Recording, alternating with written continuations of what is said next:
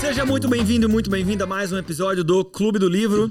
Estamos lendo a Psicologia Financeira do Morgan Housel, capítulo número 5, Ficar Rico versus Continuar Rico. Né? Quais as diferenças?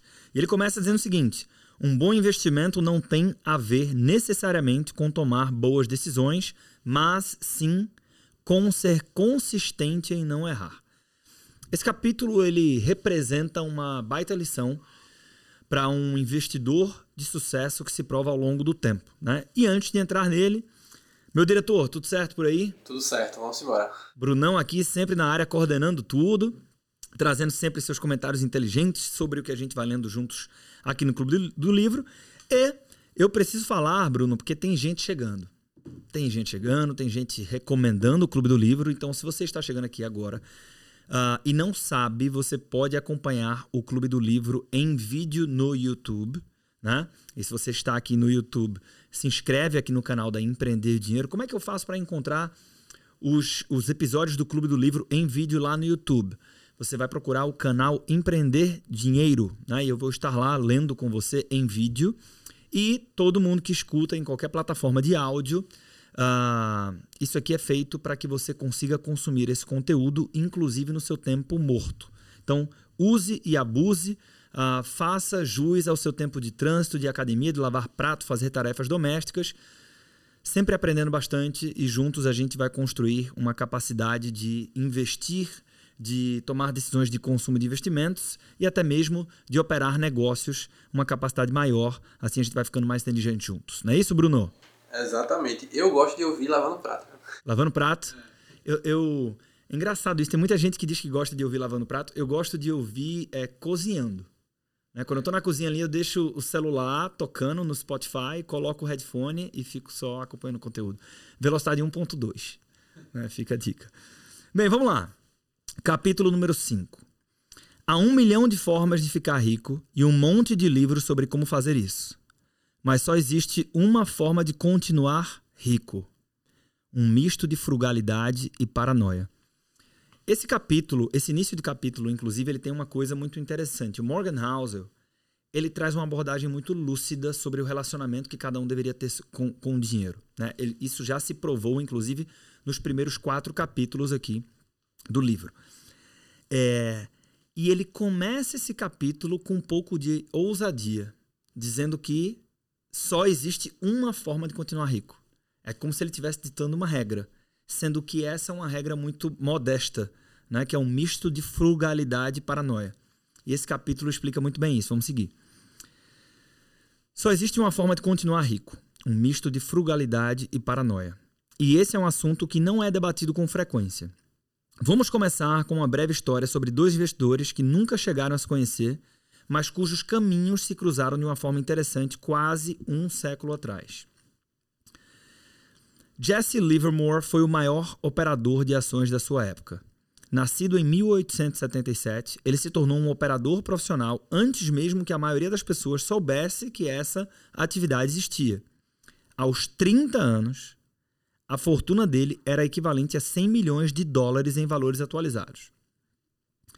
Em 1929, Jess Livermore havia se tornado um dos investidores mais famosos do mundo. A quebra da Bolsa de Nova York, naquele ano, marcou o início da Grande Depressão e consolidou seu legado na história. Mais de um terço do valor do mercado de ações evaporou no intervalo de uma semana, de outubro de 1929 cujos dias foram posteriormente chamados de Segunda-feira Negra, Terça-feira Negra e Quinta-feira Negra. Dorothy, a esposa de Livermore, temeu o pior quando seu marido voltou para casa no dia 29 de outubro. Eu marquei essa parte inteira, inclusive. Relatos de que especuladores de Wall Street estariam cometendo suicídio tinham começado a se espalhar em Nova York. Ela e seus filhos receberam Jesse à porta da casa aos prantos enquanto a mãe dela estava tão perturbada que se fechou em um quarto e começou a gritar. E só para contextualizar, né? Estamos é, falando de uma época que não tinha WhatsApp, né? não era assim. Né? Os rumores foram chegando, imagina a esposa com os filhos em casa, desesperada, imaginando que o marido havia se suicidado. Jesse de acordo com o biógrafo Tom Rubiton, ficou confuso por um instante até perceber o que estava acontecendo. Ele então deu a notícia para a família. Em um golpe de genialidade de sorte, ele havia feito uma série de vendas a descoberto na aposta de que o preço das ações ia despencar. De forma muito objetiva, né, ele havia feito, entre aspas, apostas nas quais ele se beneficiaria de uma queda do mercado. Né, e o mercado afundou, ou seja, ele ganhou muito dinheiro. Quer dizer que não estamos falidos? perguntou a esposa dele. Não, querida. Esse foi o meu melhor dia de transações de todos os tempos. Estamos absurdamente ricos e podemos fazer o que tivermos vontade, respondeu Jesse. Dorothy correu até a mãe e disse que ela podia parar de gritar. Em um único dia, Jesse Livermore ganhou o equivalente a mais de 3 bilhões de dólares. Durante um dos piores. o que, é que o cara faz quando o cara chega em casa e ganhou 3 bi de dólar? Mas vamos lá. É... Durante um dos piores meses da história do mercado de ações, ele se tornou um dos homens mais ricos do mundo. Enquanto a família de Livermore comemorava seu sucesso improvável, outro homem vagava pelas ruas de Nova York em desespero. Abraham Germansky era um incorporador imobiliário multimilionário que havia feito fortuna durante a agitada década de 1920.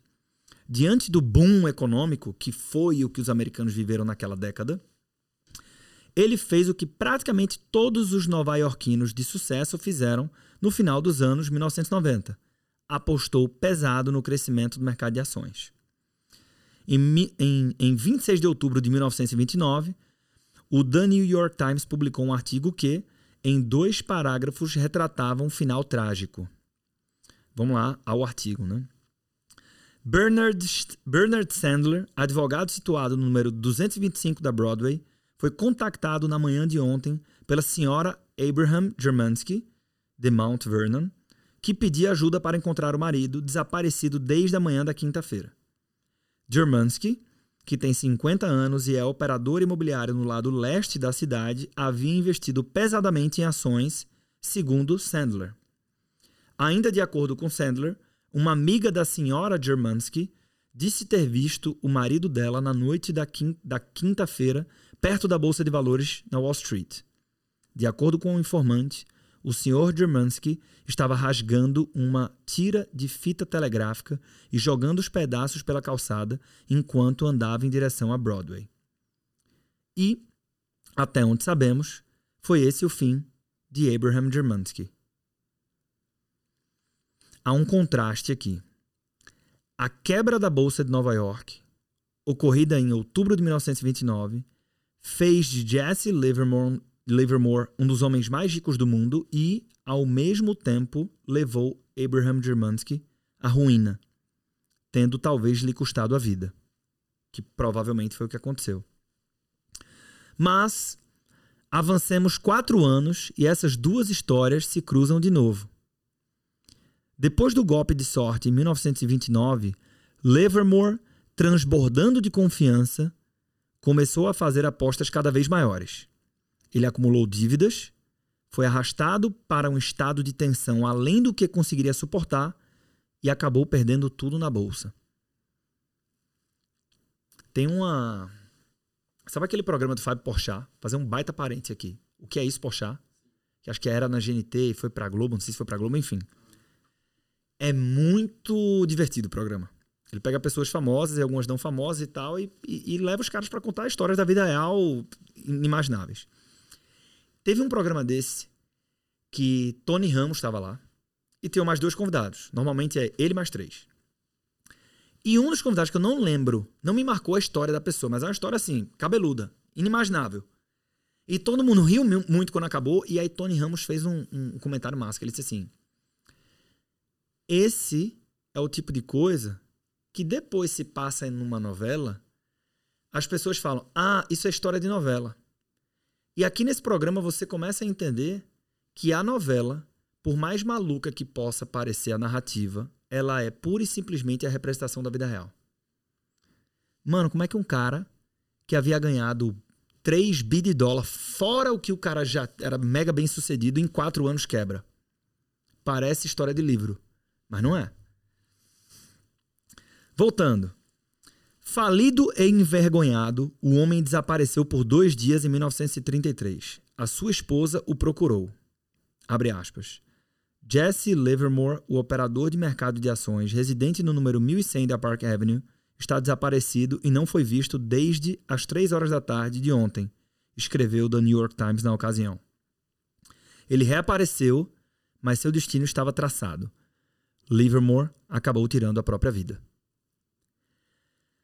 As circunstâncias não foram as mesmas, mas Germansky e Livermore tinham um traço de, de personalidade em comum. Ambos eram muito bons em ficar ricos e igualmente ruins em continuar ricos. Ainda que rico, entre aspas, não seja uma palavra que você usaria para descrever a si mesmo, as lições da frase a seguir se aplicam a todos, em todos os graus de rendimento. Ganhar dinheiro é uma coisa, mantê-lo é outra. E é foda como reler, reler o livro, a releitura tem um poder muito grande. Né? Ele fala no começo do livro, Brunão, que os capítulos são interdependentes. E sim, você consegue ler. Mas ele, tá, ele usa um exemplo extremo, tanto de riqueza como do fim. Né? Ele não está dizendo um cara que empobreceu, baixou o padrão de vida. O cara que ele não tolerou o, o fracasso financeiro ponto de tirar a própria vida. E claro que ele Claro, não, né? Imagino eu que ele usa esses exemplos extremos porque eles são muito didáticos, eles fazem a gente refletir. E aí depois ele inteligentemente diz assim: ainda que rico, talvez não seja uma palavra que você usaria para se descrever, tem uma lição para você aqui. Isso é totalmente conectado com a percepção de que nada é suficiente. Será que uma parte das pessoas não deveria ter a capacidade de ler e dizer o seguinte: porra, na sociedade que eu vivo, isso com certeza se aplica a boa parte da audiência do Clube do Livro aqui do podcast Segredos Financeiros. Eu sou uma pessoa rica. Mas eu às vezes não consigo me enxergar assim, talvez porque eu estou embebedado pela percepção contínua e viciante de que nada é suficiente. Que é uma lição de outro capítulo. Então ele brinca muito com o leitor, né? E, e eu, eu confesso que eu estou percebendo isso mais claramente na releitura. Vamos em frente. Se eu tivesse que sintetizar o sucesso financeiro em uma única palavra, essa palavra seria sobrevivência. Então aqui tem, tem um espírito bem talebiano presente nesse, para quem gosta, né, nesse capítulo. Como veremos no capítulo 6, 40% das empresas que se tornam tão bem-sucedidas a ponto de terem seu capital aberto na bolsa de valores acabam por perder todo o seu valor ao longo do tempo. A lista Forbes 400 dos americanos mais ricos tem, em média, cerca de 20% de rotatividade por década devido a fatores que não estão relacionados à morte ou à transferência de dinheiro para outro membro da família. O capitalismo é selvagem. Mas isso acontece, em parte, porque saber ganhar dinheiro e saber mantê-lo são duas competências distintas. Essa parte aqui, leitor e ouvinte, eu destaquei, tá? Ganhar dinheiro requer correr riscos ser otimista, se expor. Mas manter o dinheiro requer o oposto de correr riscos. Requer humildade e o medo de que o que você conquistou possa ser tirado de você com a mesma rapidez. Requer frugalidade e aceitação do fato de que pelo menos parte do que você conquistou pode ser atribuído à sorte. Logo, não se pode confiar que os sucessos passados vão se repetir para sempre. Eu acabei de comentar da conexão que ele faz entre os capítulos, né? Isso conectou com o capítulo número 2, sorte e risco. O apresentador Charlie Rose perguntou a Michael Moritz, o bilionário diretor da Sequoia Capital, por que a Sequoia era tão bem sucedida. Que é um caso monstruoso, ele vai explicar aqui. Moritz falou de longevidade, chamando atenção para o fato de que algumas empresas de capital de risco são bem-sucedidas por 5 ou 10 anos, mas a Sequoia vinha prosperando havia quatro décadas. Rose questionou por que aquilo acontecia. Resposta do Moritz: Acho que sempre tivemos medo de falir. Rose, sério? Então é medo? Só os paranoicos sobrevivem? Moritz: Há uma boa dose de verdade nessa afirmação nós presumimos que o amanhã não será como ontem. Não podemos nos dar o luxo de dormir sobre os louros colhidos. Não podemos ser complacentes. Não podemos presumir que o sucesso do passado se traduz na boa sorte do futuro. Aqui está ela de novo, a sobrevivência. Eu ia fazer um comentário aqui que eu tenho, eu, pelo que eu lembro, eu tenho certeza que é o que ele vai falar é, em seguida. Tá? Então vou dar um voto de confiança. Se não for isso, aí eu vou fazer esse adendo. Não é crescimento cérebro nem visão, nem genialidade. Estou né? até complementando aqui. A capacidade de permanecer ativo por muito tempo, sem se apagar ou ser forçado a desistir, é o que faz a diferença de verdade. Esta deve ser a base da sua estratégia, seja nos investimentos, na sua carreira ou no seu negócio. Existem duas razões pelas quais a mentalidade de sobrevivência é tão importante na relação com as finanças. A primeira é óbvia. Poucos ganhos são tão grandes a ponto de valer a pena a gente se desgastar por eles. A outra, é, ou seja, isso aqui é uma. Né, nas entrelinhas tem uma lição de assimetria aqui. Né? Às vezes eu tenho um, um, investimento que eu vou fazer, uma aposta que eu vou fazer, serve para o empreendedorismo também. Embora para o empreendedorismo tenha uma série de ressalvas que a gente tem que fazer aqui. Mas vamos falar de, de gestão de dinheiro para a pessoa física. Eu tenho a expectativa de que há uma probabilidade de ganhar muito, mas no revés, se eu perco tudo, logo, apesar de probabilisticamente parecer ser um movimento que faz sentido, não vale a pena. Né? É isso que ele quer dizer. E o exemplo talebiano aqui é o da roleta russa. Né? Então, se eu pego um, um tambor de um revólver que tem ali espaço para seis balas e apenas um dos espaços tem um, um, uma bala, né? E eu vou dar um tiro aqui, eu vou rodar e vou dar um tiro aleatório aqui. Probabilidade. E assim, por fazer isso, eu vou ganhar 10 milhões de dólares e, e zerei o jogo, tá? Se isso representar zerar o jogo para você. Esse tiro, probabilisticamente, né, se você fizer a conta, eu acho que vai dar 83% de chances de você ganhar. Né, que é 5 sobre 1. Sendo que, em compensação, se você perder, você perde tudo. Então, apesar das chances de vencer serem maiores probabilisticamente, não faz sentido. Então, é isso que ele quer dizer aqui, né? Poucos ganhos são tão grandes a ponto de valer a pena a gente se desgastar por eles. A outra, como vimos no capítulo 4, é a matemática contraintuitiva da composição. Né? Então, quem, quem acompanhou com a gente aqui no Clube do Livro, capítulo número 4, sabe exatamente o que ele está falando aqui. Se você não ouviu, volta lá, o capítulo número 4, ficou muito legal. A composição só funciona se você puder dar anos e anos a um ativo para que ele cresça. É como plantar um carvalho. Um ano não trará muito progresso, 10 podem fazer uma diferença significativa e 50 são capazes de criar algo extraordinário. No entanto, obter e manter esse crescimento extraordinário requer sobreviver a todos os altos e baixos imprevisíveis que todo mundo, invariavelmente, experimenta ao longo do tempo. Esse trecho aqui eu marquei. Podemos passar anos tentando descobrir como Buffett conseguiu o retorno que seus investimentos garantem.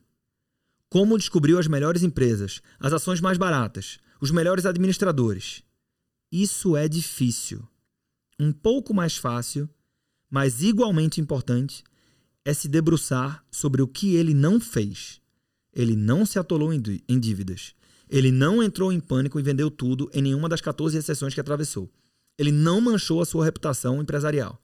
Ele não se prendeu a, a, a uma única estratégia, uma única visão de mundo ou a única moda passageira. Ele não dependia do dinheiro de terceiros. Administrar investimentos por meio de uma empresa de capital aberto significa que os investidores não podem retirar seu capital. Ele não se deixou esgotar e desistiu. Ele não se aposentou. Ele sobreviveu. A sobrevivência deu a ele a longevidade. E a longevidade, investir de forma consistente dos 10 aos 89 anos, pelo menos, é o que faz maravilhas pelo trabalho na composição. Esse único ponto é o mais importante na hora de escrever o sucesso do Buffett. Para ilustrar o que estou dizendo, vejamos a história do Rick Gehring. Né? Essa aqui é uma história, por exemplo, que eu já falei sobre ela lá nos stories, no Instagram. Eu sei porque eu lembrei do nome dele e está marcado aqui esse trecho também no livro. Warren Buffett e o seu braço direito, Charlie. Já lembrei da história, muito boa. Warren Buffett e seu braço direito Charlie Munger são uma dupla que muito provavelmente todo mundo conhece, pelo menos todo mundo que gosta de investimentos. Né? No entanto, 40 anos atrás, havia um terceiro membro no grupo. Não era uma dupla, era um trio e esse terceiro elemento era o Rick Gehring. Warren, Charlie e Rick fizeram investimentos e entrevistaram gerentes de negócios juntos. Então, Rick desapareceu, pelo menos em comparação ao sucesso de Buffett e Munger. O investidor Pabrai, Monish Pabrai, certa vez perguntou a Buffett o que havia acontecido com Rick. Monish conta. E eu não sei se ele fala aqui, mas o Pabrai, para poder perguntar isso para o Buffett, pagou centenas de milhares de dólares para almoçar com ele. Eu não sei se ele conta isso aqui no livro, mas vamos lá, uma curiosidade. E Warren Buffett respondeu ao Pabrai: Charlie e eu sempre soubemos que nos tornaríamos incrivelmente ricos. Não tínhamos pressa. Sabíamos que isso ia acontecer. Rick era tão inteligente quanto nós, mas estava com pressa.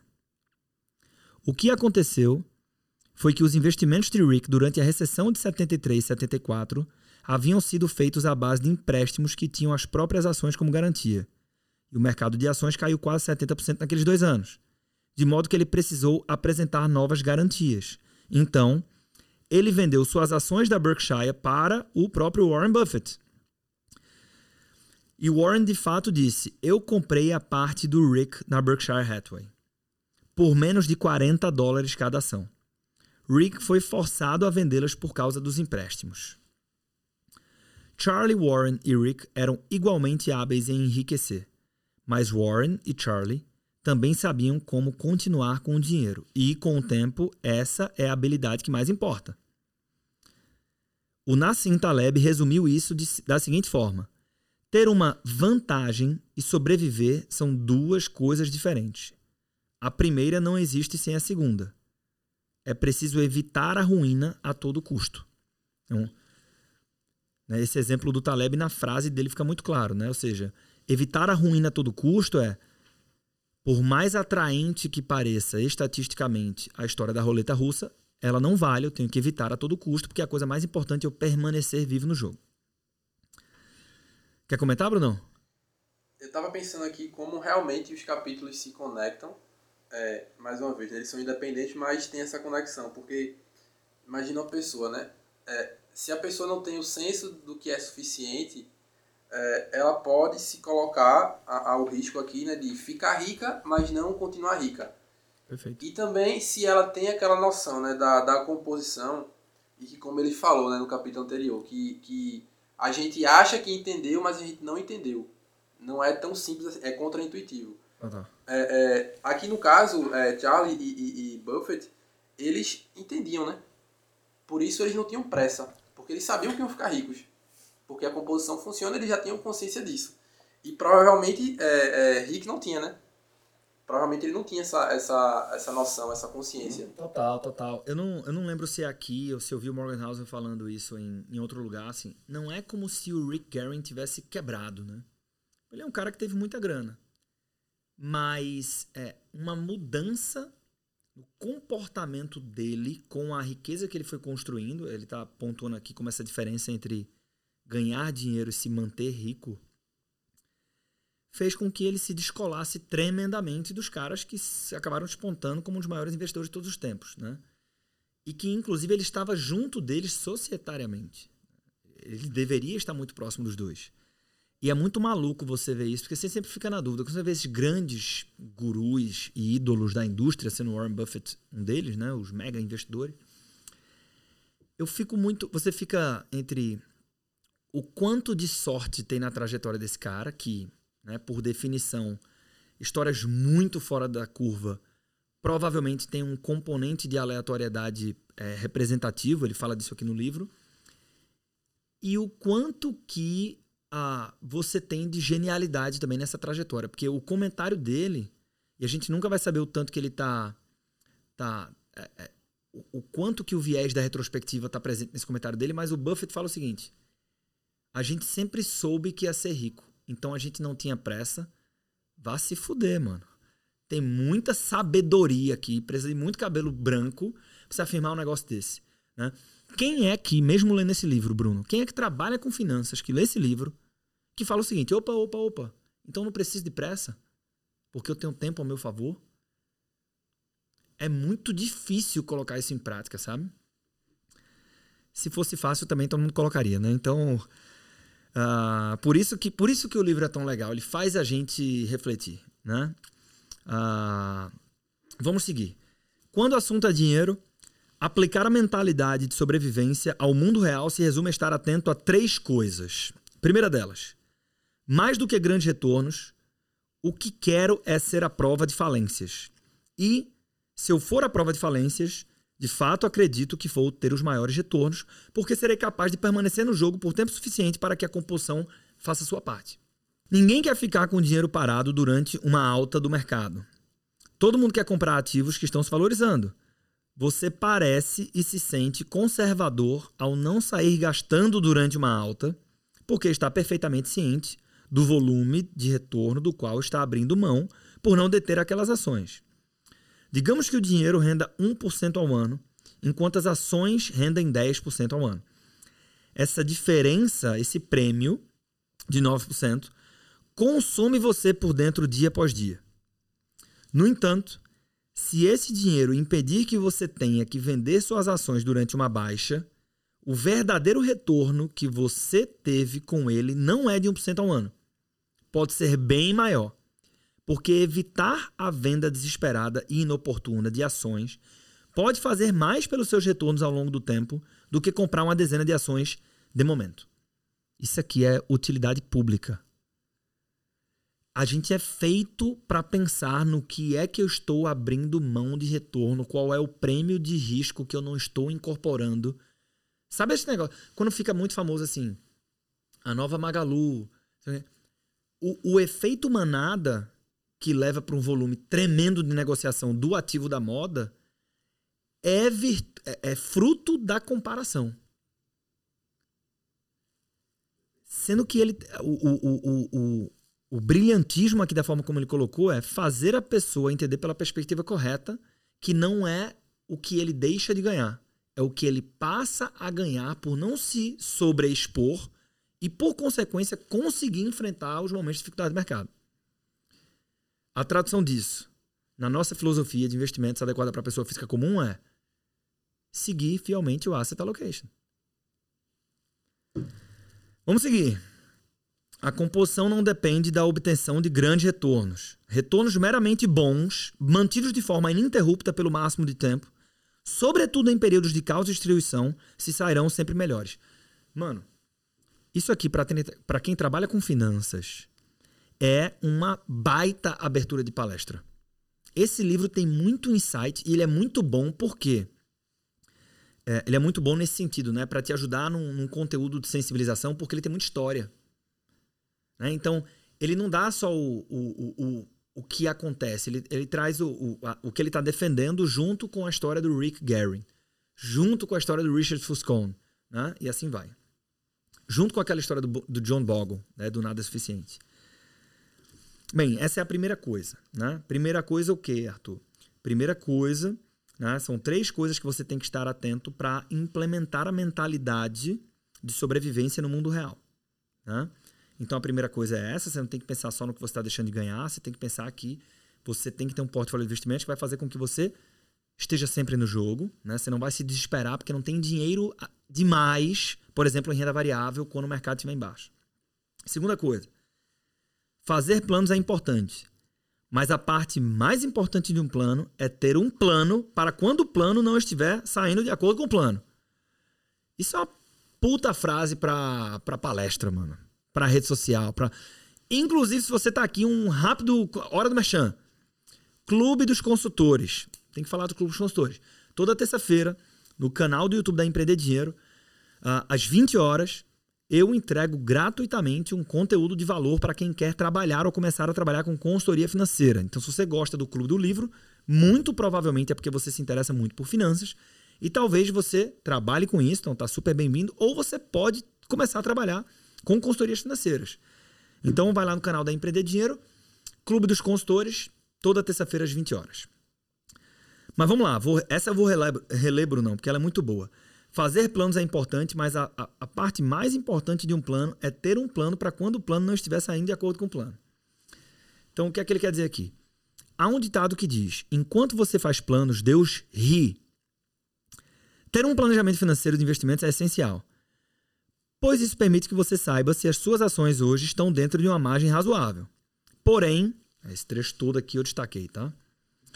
Poucos planos, de qualquer tipo que sejam, sobrevivem ao primeiro encontro com o mundo real. Se você está projetando seus rendimentos, o quanto vai poupar e quais serão os retornos do mercado de ações para os próximos 20 anos, Pense em todas as coisas que aconteceram nas últimas duas décadas que ninguém poderia ter previsto. O 11 de setembro, uma bolha imobiliária que fez com que quase 10 milhões de americanos perdessem as casas, uma crise financeira que fez com que quase 9 milhões de pessoas ficassem desempregadas, a recuperação recorde do mercado de ações que veio logo a seguir e um coronavírus que abala o mundo todo enquanto escreve essas linhas. Um plano só é útil se for capaz de sobreviver à realidade. Porra. Um plano só é útil se for capaz de sobreviver à realidade. E um futuro repleto de incógnitas, incógnitas é a realidade para todos. Tem uma coisa muito contra-intuitiva e que precisa estar clara para quem faz planejamento. Planejamento não é profecia. Inclusive, o nome da ferramenta da Tech Finance Business, né, que é a formação para consultores financeiros empresariais da empresa de dinheiro, é profecia como um tom de provocação a isso. Né? Ou seja, a única certeza que eu tenho quando eu faço um planejamento é que eu vou fracassar em prever o futuro. Mas, ainda assim, isso não nos isenta de criar planos. E com essa frase eu volto para cá para a leitura. Né? Um futuro repleto de incógnitas é a realidade para todos. Um bom plano não finge que isso não é verdade. Ele abraça essa característica e dá margem para erros. Quanto mais você depende de aspectos específicos para que um plano seja verdadeiro, mais frágil se torna a sua vida financeira. Se a margem de erro de sua estimativa de poupança lhe permite dizer seria ótimo se o mercado desse 8% de retorno ao ano pelos próximos 30 anos, mas se ele der 4%, vai ficar tudo bem. Seu plano, então, é um bom plano. Isso é uma outra coisa que, se internalizada, muda o planejamento de apostadoria de muita gente. Mas vamos lá, por exemplo, então, quando lá no Equity, a gente tem o desafio do Equity Business Plan. Quando eu estou falando de, cara, qual é o exercício de construção de faturamento para os próximos 12 meses? Aí a pessoa fala o seguinte: pô, Arthur, eu queria faturar, sei lá, no ano eu quero faturar 60 mil reais, certo? Eu digo, beleza. O plano, o bom plano, não é o plano que o cara fatura 61 mil e 200 é o plano que a gente fatura 85, 90. Dá margem para erro para que a gente chegue próximo de algo que vai trazer conforto para aquela, né, para aquele planejamento daquela carreira. Mas vamos lá. Muitas apostas fracassam não porque estavam erradas, mas porque na maioria das vezes estavam certas em uma situação que exigia que tudo saísse perfeitamente conforme esperado. A margem de erro, muitas vezes chamada de margem de segurança, é uma das forças mais subestimadas quando se trata de finanças. Ela se manifesta de diversas formas: um orçamento frugal, um pensamento mais flexível e expectativas mais baixas. Qualquer coisa que permita que você tenha êxito diante de uma infinidade de resultados possíveis. Isso não é a mesma coisa que ser conservador. Ser conservador é evitar um determinado grau de risco Margem de segurança é aumentar a probabilidade de sucesso dentro de um determinado nível de risco, ampliando suas chances de sobrevivência. A mágica por trás disso é que, quanto maior a margem de segurança, menor a vantagem que você precisa ter para conseguir um resultado favorável. Né? Bem, essa foi a segunda coisa para ter em mente para você conseguir sobreviver. E a terceira é a seguinte: uma personalidade bem calibrada, otimista quanto ao futuro, mas desconfiada em relação ao que pode impedir esse futuro de chegar, é vital. Em geral, o otimismo é, def é definido como a crença de que tudo vai correr bem. Mas essa definição é incompleta. O otimismo sensato é a crença de que as probabilidades estão a seu favor e que, com o tempo, elas vão se estabilizar de maneira positiva ainda que o que aconteça no meio do caminho seja desesperador. E, na verdade, você sabe que será assim. Você pode estar otimista de que a trajetória de crescimento do longo prazo aponta para o alto e avante, mas também pode ter certeza de que o caminho até lá é cheio de armadilhas, porque realmente é. Essas duas atitudes não são excludentes entre si. A noção de que algo pode valer a pena a longo prazo e ao mesmo tempo ser desesperador a curto prazo não é intuitiva, mas é como muitas coisas funcionam na vida. Aos 20 anos, o ser humano médio pode, pode perder cerca de metade das conexões sinápticas que tinha no cérebro aos dois anos de idade, à medida que as vias neurais ineficientes e redundantes vão sendo eliminadas. Porém, o ser humano médio de 20 anos de idade é muito mais inteligente do que a criança média de 2 anos.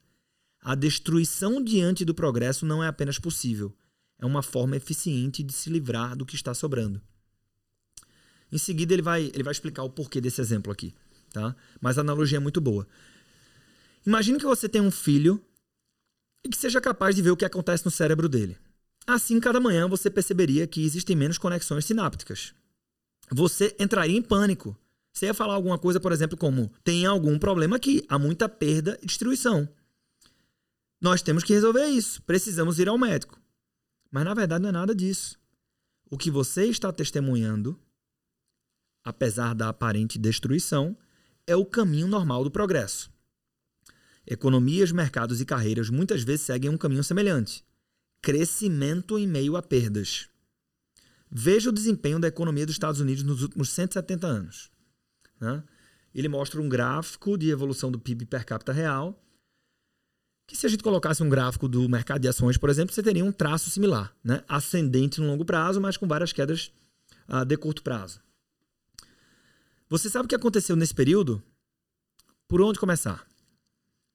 Ah, então, vai dar exemplo de várias, várias microdestruições e que, apesar delas, você tem um baita crescimento a longo prazo. Né? Então, nesse grande período de 170 anos, mais de um milhão de americanos morreram enquanto lutaram em nove guerras. Aproximadamente 99,9% de todas as empresas fecharam as portas. Quase 100%, né? Quatro presidentes dos Estados Unidos foram assassinados. Quase um milhão de americanos morreram em um único ano devido a uma pandemia de gripe. 30 desastres naturais isolados mataram cada um pelo menos 400 americanos. 33 recessões que somadas duraram 48 anos. O número de analistas que previram qualquer uma dessas ondas de recessão tende a zero. O mercado de ações caiu mais de 10% após uma alta em pelo menos 102 ocasiões. As ações perderam um terço de seu valor pelo menos 12 ocasiões. A inflação anual excedeu 7% em 7 anos isolados. Isso aqui está tranquilo, né? Para níveis Brasil. E a expressão pessimismo econômico apareceu nos jornais pelo menos 29 mil vezes, de acordo com o Google. O padrão de vida dos americanos aumentou 20 vezes nesses 170 anos. Mas mal se passou um dia sem motivos palpáveis para o pessimismo. É complicado sustentar uma mentalidade paranoica e otimista ao mesmo tempo. Porque ver as coisas como preto no branco é mais fácil do que aceitar nuances. No entanto, você precisa a paranoia de curto prazo para man... você precisa da paranoia. Tem um erro aqui no livro, não é isso? Tá a ou dai? Tá, né? No entanto, eu acho que é dar. Você precisa da paranoia de curto prazo para mantê-lo vivo por tempo suficiente para explorar o otimismo a longo prazo. Né? A paranoia em que sentido? No sentido de que o gestor da Sequoia Capital falou, né? A importância de estamos sempre com medo, por isso a gente está alerta. Né? Por isso a gente respeita a importância de sobreviver. Jesse Livermore descobriu isso da maneira mais difícil. Ele associou bons tempos ao fim de tempos ruins. Ficar rico fez com que ele achasse que continuar rico era inevitável e que ele era invencível. Depois de ter perdido quase tudo, refletiu. Às vezes, penso que nenhuma lição é mais valiosa a qualquer especulador do que aprender a não deixar o sucesso subir a cabeça. As derrocadas de muitas pessoas brilhantes podem ser atribuídas diretamente ao fato de o sucesso ter subido a cabeça delas. É um mal que cobra o seu preço, disse ele em todos os lugares para todas as pessoas. A seguir, veremos outro motivo pelo qual o crescimento diante da adversidade é tão difícil de ser compreendido. E só um, um, um parente aqui, né? Nós fechamos aqui o capítulo. Vou trazer uma frase aqui para fechar o capítulo, que é o seguinte: a gente está levando os cortes, né? Uh, aqui do Clube do Livro para o Instagram, né? Arroba Arthur Dantas Lemos. Arthur com TH, se você não, não acompanha. E aí, é, lá no Instagram, o, o nome do projeto é uma, Os Maiores Livros de Finanças e Negócios. Apesar desse ser um livro de finanças, é, essa é uma lição muito válida para o empreendedorismo.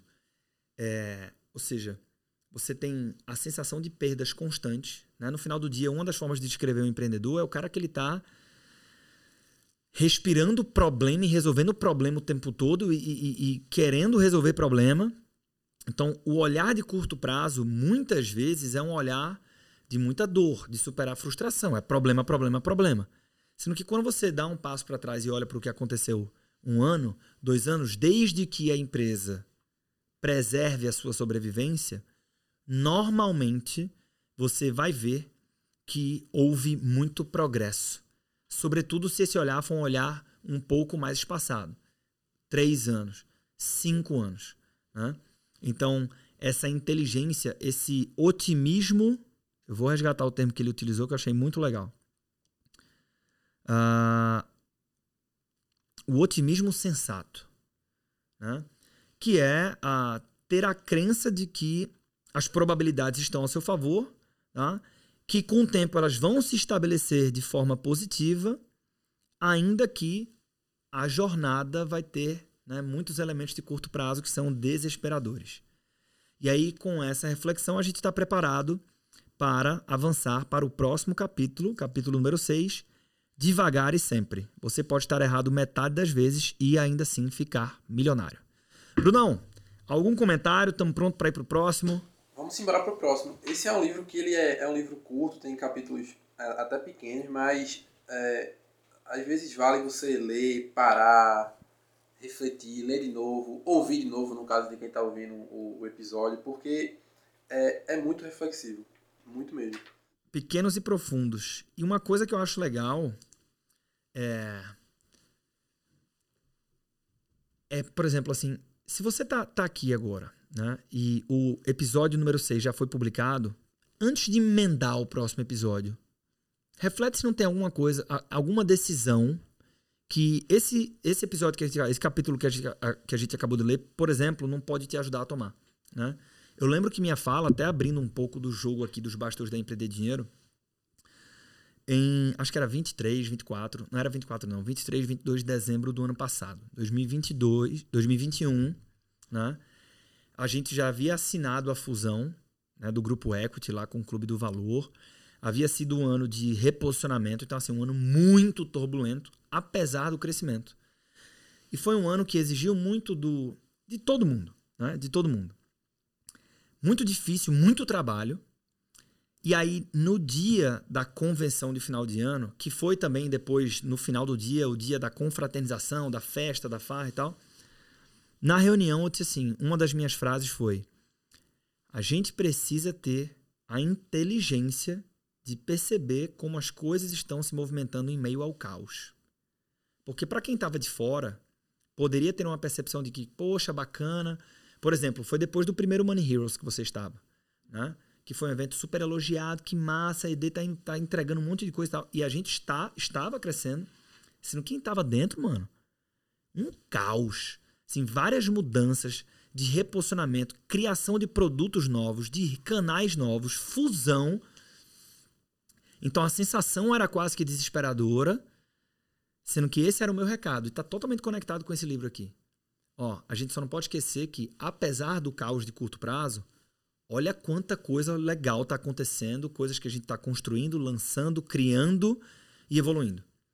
Então, tem uma baita mensagem aqui, seja para carreira, para negócios ou para sua carteira de investimentos. E com isso, eu acho que a gente entregou o quinto capítulo, uh, quinto capítulo da Psicologia Financeira, uh, livro que estamos lendo aqui no Clube do Livro.